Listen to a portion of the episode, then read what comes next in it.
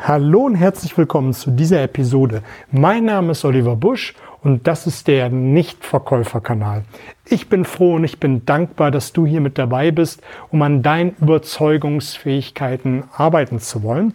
Und das, was du jetzt hörst, ist ein Live-Mitschnitt. Wunder dich nicht, die Live-Mitschnitte gehen immer etwas länger. Deshalb habe ich mir erlaubt, sie in zwei Teile zu teilen. Immer 15, 20, vielleicht auch 25 Minuten lang jeder Abschnitt, damit du weiterhin wie gewohnt kurze, knackige Impulse von mir bekommst. Zwei Teile, damit du einfach entspannter hören kannst. Viel Spaß mit dabei. Gib mir ein Feedback, wie es dir gefallen hat. Like und teile den Kanal, damit möglichst viele davon Kenntnis haben. Und nun viel Spaß.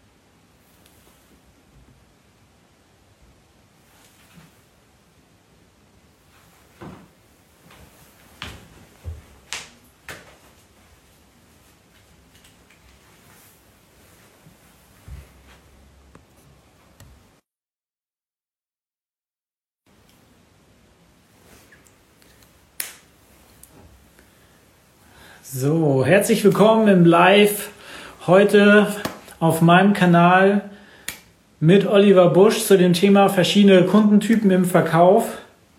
Der Olli ist auch schon da. Olli, schick mir mal eine Anfrage.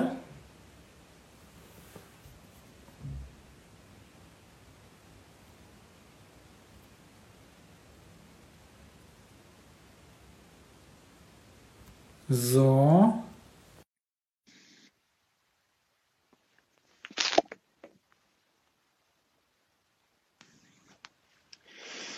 Du hast so, gerufen, oder? hier bin ich. Ja, ganz genau. So sieht's aus. Ich glaube, ich muss gerade nochmal mein Stativ ein bisschen anpassen. Mein Kopf ist halb abgehackt. ja, so. jedes Mal ist das total anders und man stellt sich anders hin. Jedes Mal justieren. Richtig, Aber genau. Jawohl, okay. Ähm, ich habe gerade nur eine kurze Anleitung gehabt. Das äh, habe ich gemerkt, meine AirPods äh, sind gar nicht drin gewesen. Da musste ich die nochmal schnell holen. ähm, ja, herzlich willkommen an alle, die jetzt mit eingeschaltet haben. Äh, Oliver Busch und ich sprechen heute über das Thema die verschiedenen Kundentypen im Verkauf. Er ist der Verkäufer, der Experte im Verkauf. Ich werde natürlich aus der Serviceperspektive hier und da mal Fragen stellen. Ähm, ich würde ähm, sagen, wir legen gleich mal los. Geplant sind wie immer so 25 bis 30 Minuten, die wir jedes Mal nicht eingehalten haben, ähm, weil wir jedes gut. Mal länger geblieben sind. Ähm, aber umso cooler, dass wir dann immer mehr so in die Tiefe gehen konnten. Ähm, ja, lieber Oliver, denn meine allererste Frage zu diesem Thema ist, ähm, wie viele verschiedene Kundentypen gibt es deiner Meinung denn? Oder woher, eine... woher hast du die Info, dass es verschiedene Kundentypen gibt? Es gibt ja die verschiedensten, ich fange mal anders an. Es gibt so viele Kundentypen, wie es Menschen gibt. Fangen wir mal erstmal so an. Ja. Also jeder Typ ist anders, aber die lassen sich ja irgendwie einkategorisieren. Jeder hat eine Schublade, wo man ihn gerne reintut. Und das ist ein gutes Hilfsmittel, um sich auf den Kunden einzustellen. Natürlich das, über was wir heute reden werden, das ist mir persönlich am Anfang besonders wichtig, dass wir einmal kurz drüber sprechen. Bei jeder Kaufentscheidung, da werde ich dich gleich mal mit ins Boot holen und dir eine Frage stellen, entscheiden wir anders. Wir legen andere Entscheidungskriterien mhm. zu, zugrunde. Ähm, das ist der erste Gedanke. Und der zweite ist natürlich, dass wir individuell betrachtet werden wollen. Und äh, der, der große Fehler, den die meisten Verkäufer machen an dieser Stelle ist, und wenn wir gleich darüber sprechen, dann wissen, werden wir das schon merken und die Zuschauer können mal reinschreiben. Ich werde auch Fragen reinschreiben oder aufzeigen, wo man mal selber drüber nachdenken kann, wie man selber darauf reagieren würde. Und das sind Fragen, die man ganz nebenbei im Verkaufsgespräch oder auch, wenn man jemanden überzeugen will, mit einfließen lassen kann. Und der Kunde denkt, das ist eine ganz normale Frage und man weiß dann, aha, so tickt der andere. Und das ist ganz spannend mhm. zu wissen, wenn man das weiß. Und die meisten Verkäufer, um die Schleife wieder darauf zurückzuführen, die machen es aus ihrer Wahrnehmung heraus. Mhm. Wenn ich dich mhm. jetzt fragen würde, damit möchte ich auch mal einsteigen in, das, in, in den ersten Typen. Ähm, gehst du ins Fitnessstudio? Nein. Machst du Sport? Ja. Okay, du machst Sport. Warum machst du Sport? Ähm, weil ich merke, dass es mir gut tut. und, und weil ich, äh, weil ich fitter, weil ich halt fit, fit bleiben will. Weil ich ah, weiß, wenn ich mich bleiben. nicht viel bewege, wird äh, das eine oder andere mit meinem Körper passieren, über kurz oder lang. Und das möchtest du nicht? Ich möchte nicht im Alter äh, sehr gebrechlich sein. Deswegen muss ich jetzt schon was dafür tun. Außerdem macht es mir auch noch Spaß, Sport zu treiben. Das ist nochmal zusätzliche. Ähm, Und wenn, wenn du jetzt mal überlegen müsstest, von all den Gründen, wer, welche davon würde am schwerwiegendsten sein? Ähm, fit sein und Ausgleich. Fit und Ausgleich. Und wenn du jetzt mhm. das auf eine Waage packen müsstest äh, im Alter, also nicht die Probleme haben oder ähm, Fit und Ausgleich zu schaffen? Ja, dann wiegt Fit und Ausgleich natürlich, äh, also für mich wiegt schwerer. Nee, wie meinst du das jetzt? Was genau, für so mich schwerer wiegt, ja, also wenn du, wenn du überlegen müsstest, wenn du Sport machen müsstest, also wenn du dich entscheiden müsstest, weil du im Alter nicht gebrechlich sein willst oder weil du Ausgeglichenheit haben willst. Ah, okay, jetzt habe ich es richtig verstanden. Ähm, ähm, der erste Zugang ist Ausgleich.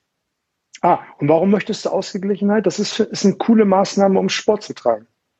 Ähm, weil ich merke, dass durch den Sport, dass ich ausgeglichener bin und der Ausgleich ähm, endet am Ende wieder in mehr Fokus ähm, und ähm, klarere Gedanken.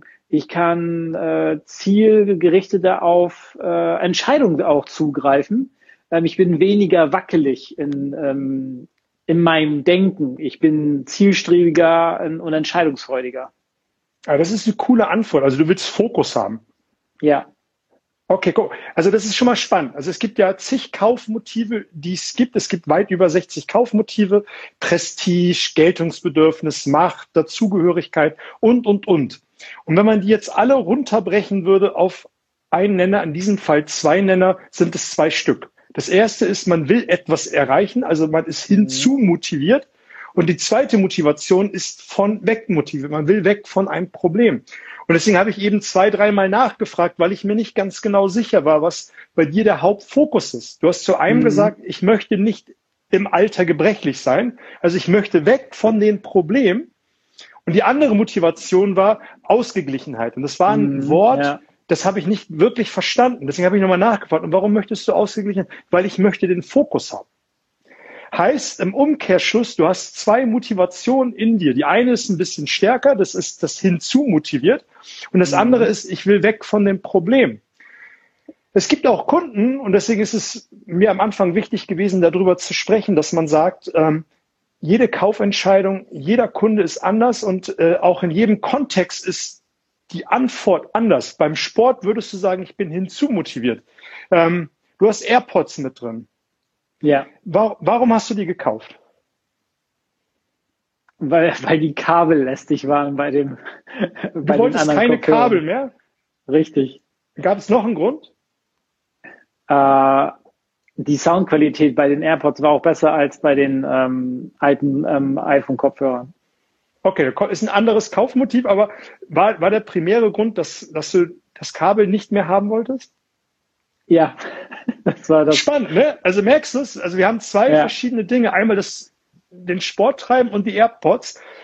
Die gleiche Frage. Bei der einen Frage sagst du, ich möchte Fokus haben. Mhm. Im Hintergrund steht trotzdem ein bisschen weg von Motivation. Würde man jetzt pauschal sagen, um die Schublade aufzumachen, du bist so ein Mischtyp, eher hinzu motiviert, aber auch ein Stück weg von motiviert. Das erkennt man nämlich, indem man mhm. einer sagt, ich möchte den Fokus haben. Das hast du ja gesagt. Ich möchte Fokus ja. haben, ich möchte konzentrierter sein. Und wenn du in einem Beratungsgespräch bist und du bist in der Bedarfsanalyse und du fragst, warum möchtest du eigentlich ähm, die AirPods oder warum möchtest du ein neues Handy oder warum möchtest du hier im Fitnessstudio Mitglied sein, dann kommen ja Dinge wie, ich möchte Fokus haben, ich möchte am Strand gut aussehen oder ich möchte nicht mehr so Rückenschmerzen haben. Ja, ja. Was, was heißt das jetzt für den Verkauf später oder für die Überzeugung?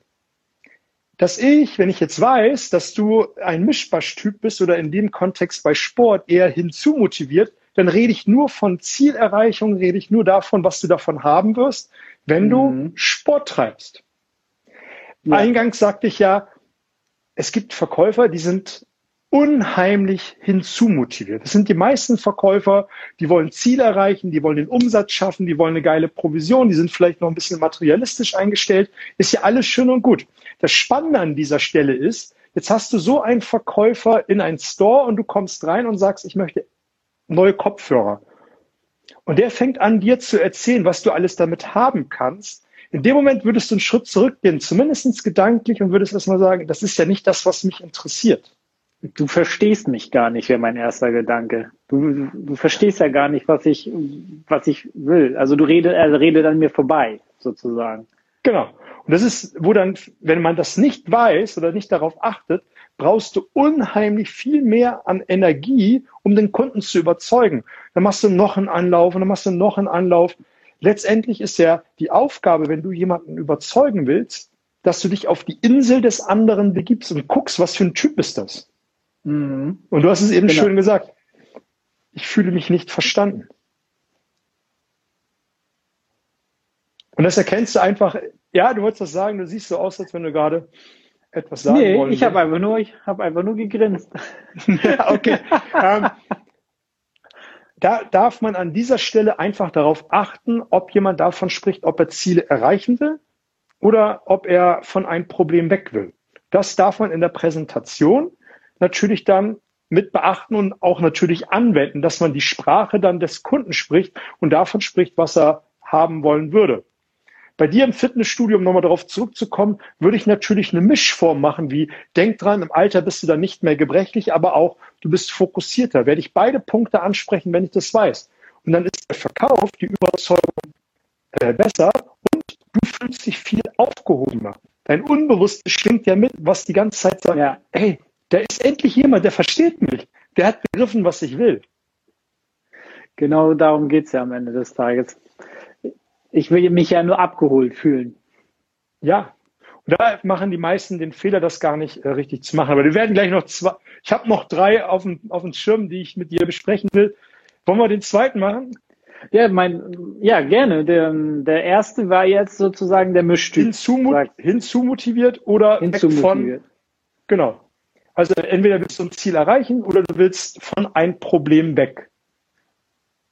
Okay, und äh, der nächste? Äh, Kundentyp wäre dann? Wir haben ja uns ja in letzter Zeit viele Sprachnachrichten zugeschickt, ja. um im Vorfeld uns abzustimmen, wie, wie wir das nächste Live, was für ein Thema wir machen werden, was wir besprechen wollen. Du hast irgendwann mal so einen Nebensatz äh, gesagt, und das nehme ich jetzt mal als Beispiel. Ich rede sehr viel. Du bist ja ein Typ, wenn du Sprachnachrichten verschickst, äh, der sehr detailreich ist. ja. Ich bin eher das Gegenteil und sage, okay, dann jetzt kommen wir zum Punkt. Äh, ja, passt. Und das gibt es auch in, in, in den Kundentypen. Es gibt Kunden, da sitzt du gegenüber oder stehst gegenüber, meinetwegen in so einem Elektronikmarkt oder ähm, wenn du bei ihnen zu Besuch bist und er stellt dir eine Frage nach der anderen zu irgendwelchen Details. Sitzt du und hängst die Hände über den Kopf zusammen und denkst dir, wie kann man sowas fragen? Warum will der jetzt wissen, wie der Fließbandmitarbeiter heißt, der diese Waschmaschine zusammengebaut hat? Das interessiert keinen. Aber so einen extrem detailverliebten, der will das wissen. Für den geht eine Welt zugrunde, wenn der nicht weiß, was da abgeht. Und der will, ja, kann ich völlig nachvollziehen. So, äh, und der, der will ein Detail, ein Detail, ein Detail. Das hörst du sehr gut, wenn du einem Kunden gegenüberstehst und einfach nur die Ohren aufmachst. Hast du einen, wenn du fragst, was soll das für eine Waschmaschine sein? Ja, die soll sauber machen. Ja, okay. Soll sauber machen. Weißt du, aha, der braucht nicht viele Informationen, um eine Entscheidung zu treffen. Der nächste würde dir sagen, naja, also sie sollte weiß sein, also ein schönes Weiß, dieses Klarlackweiß, damit wir uns verstehen. Und das Display sollte vorne sein. Ich bin mir nicht ganz sicher. Vorne oben links.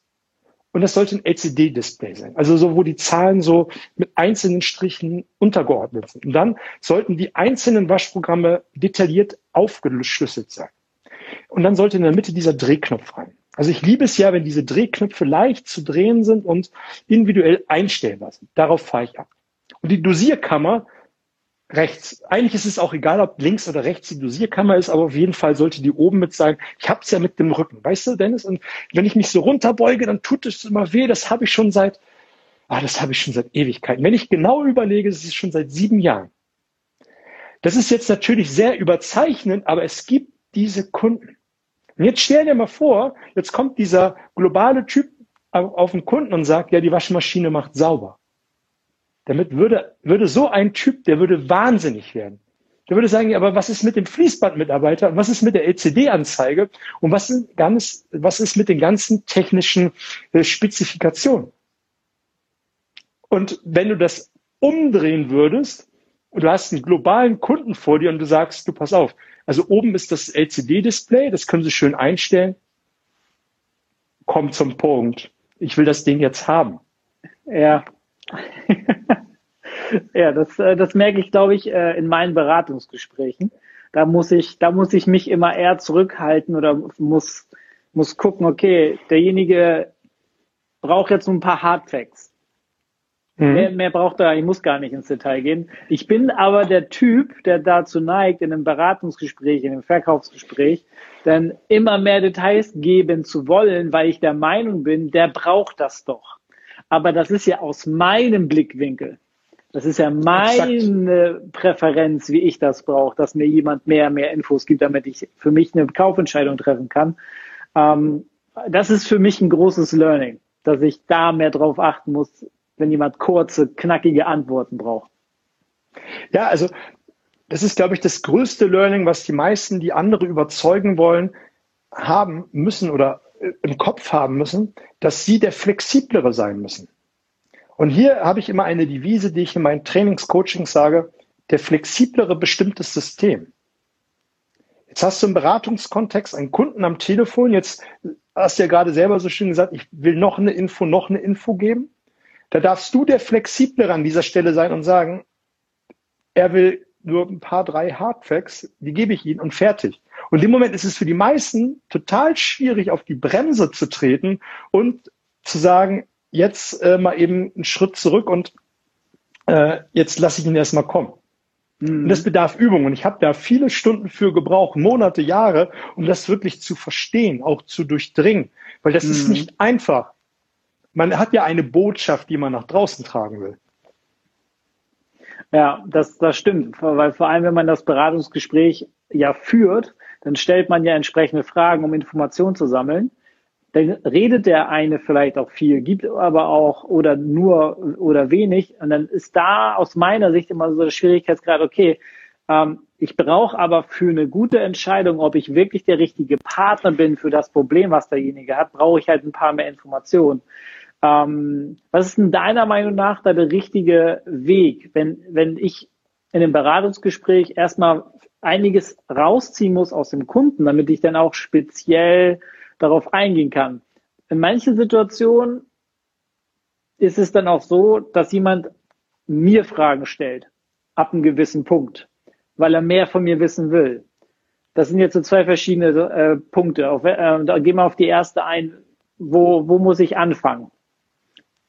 damit du nicht mehr Informationen rausgibst? Ja, also die Frage, ich stelle erstmal Fragen. Und wann sollte ich aufhören, Fragen zu stellen? Wenn du der Meinung bist, du hast alles erfasst. Okay. Wenn derjenige dann Fragen an mich hat, wie kriege ich in dem Kontext heraus, weil ich bisher ja nur viele Fragen gestellt habe und mal vielleicht längere und kürzere Antworten bekommen habe, wie kriege ich heraus, welcher Typ derjenige denn jetzt ist, der von mir kurze, knackige Antworten braucht oder doch mehr äh, ähm, Details, wenn er Fragen stellt. Das merkst du schon anhand der Antworten, die er dir gibt auf deine Frage. Also du bist der. Meinung, dass wenn der kurze, knackige Antworten gibt, ist es auch derjenige, der auch kurze, knackigen äh, Antworten braucht bei Fragen. Genau. Wenn er Fragen stellt. Okay, alles klar. Also in dem Moment. Zu wissen für diejenigen, die zuschauen. Also in dem Moment einfach, das er, merkt man oder erkennt man in dem Moment an der Informationsdichte. Jemand, der mhm. sehr wenig Informationen gibt, das macht er nicht böswillig.